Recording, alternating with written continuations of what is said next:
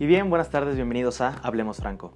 Yo soy Abraham Franco y hoy vamos a platicar un poquito acerca de las anclas positivas y las anclas negativas al momento de hablar en público. Una de las preguntas más habituales es ¿cómo le puedo hacer para no estar nervioso al momento de estar enfrente de un público? Esto es muy habitual, mucha gente lo pregunta y padece de esto, de estar arriba del escenario y no saber qué hacer o qué no hacer para entrar en nerviosismo o poder tranquilizarse. Vamos a empezar sabiendo que una vez que ya estás arriba del escenario, tienes múltiples recursos, muchas técnicas. Hoy te voy a enseñar las técnicas de anclaje. O sea, vas a tener anclas en las que te vas a apoyar, pero hay que saber entender que hay anclas positivas y hay anclas negativas. Normalmente cometemos algunos errores al hablar, en público. Por ejemplo, las anclas negativas son todas estas situaciones que hacen que te pongas nervioso y que por el puro hecho de que te anclaste a ellas, constantemente vas a repetirlas una y otra vez. ¿Cuáles son las anclas positivas? Aquellas en las que debes de apoyarte para que recibas motivación, recibas estímulos positivos y puedas seguir adelante e incluso que te vaya mucho mejor en tu presentación.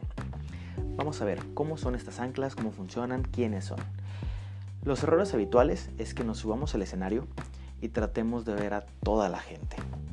Y te lo digo no porque sea un error, sino porque en el momento en el que hacemos ese paneo de ver a todas las personas, encontramos a dos tipos de personas normalmente.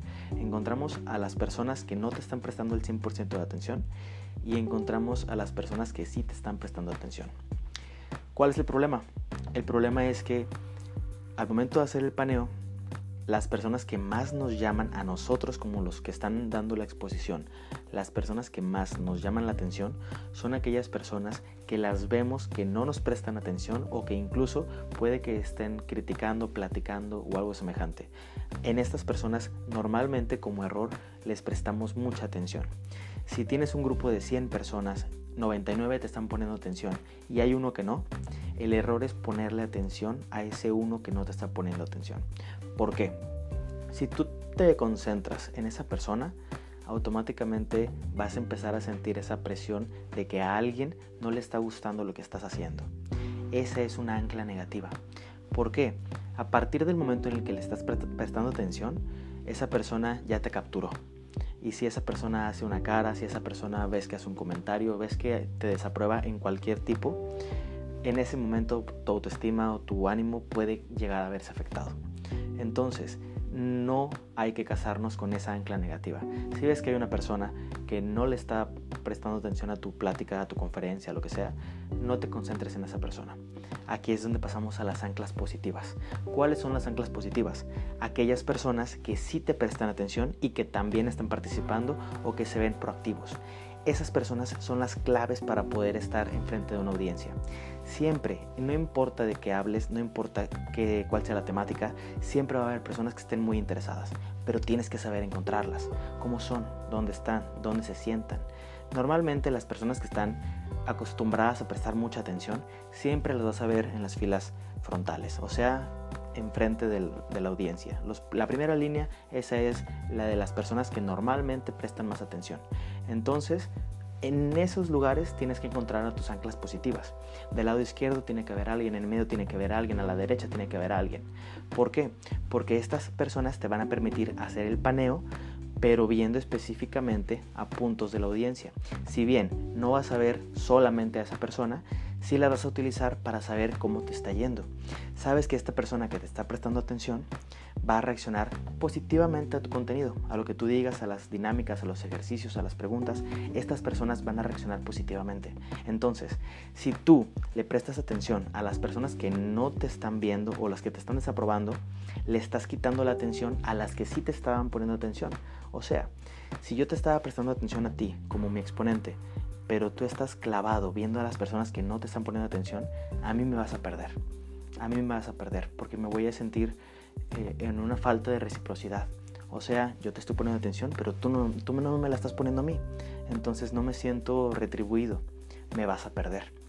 Por eso es bien importante que las anclas positivas las nutras. Si ya sabes quiénes son las personas que constantemente te están respondiendo, que constantemente te están dando estímulos positivos, a esas personas es a las que te tienes que concentrar, principalmente. Obvio, también tienes que ver a las demás personas, pero estas personas van a ser tus anclas positivas, van a ser las, las fuentes de esa motivación, de esas ganas de seguir avanzando.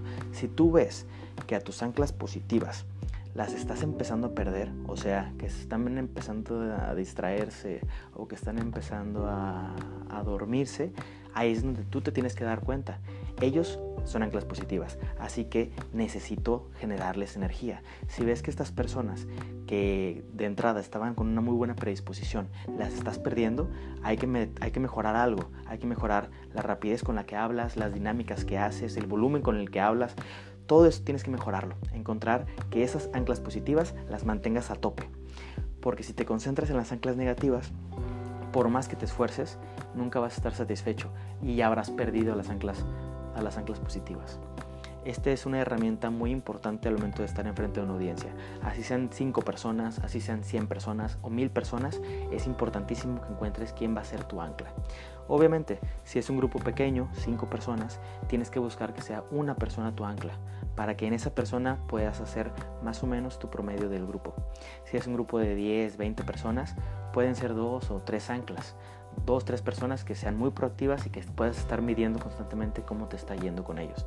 Y ya si es un grupo mucho más grande, no sé, 500, 1000, 2000, 5000 personas, empiezas a segmentar anclas. O sea, un ancla enfrente del lado izquierdo, un ancla atrás del lado izquierdo, un ancla enfrente central, atrás central, un ancla derecha eh, frontal, un ancla derecha trasera ¿Para qué? Para que puedas estar haciendo el paneo constantemente, que tú puedas estar dirigiendo tu atención a diferentes puntos y que siempre estés recibiendo esa retroalimentación que tú solo te estás generando.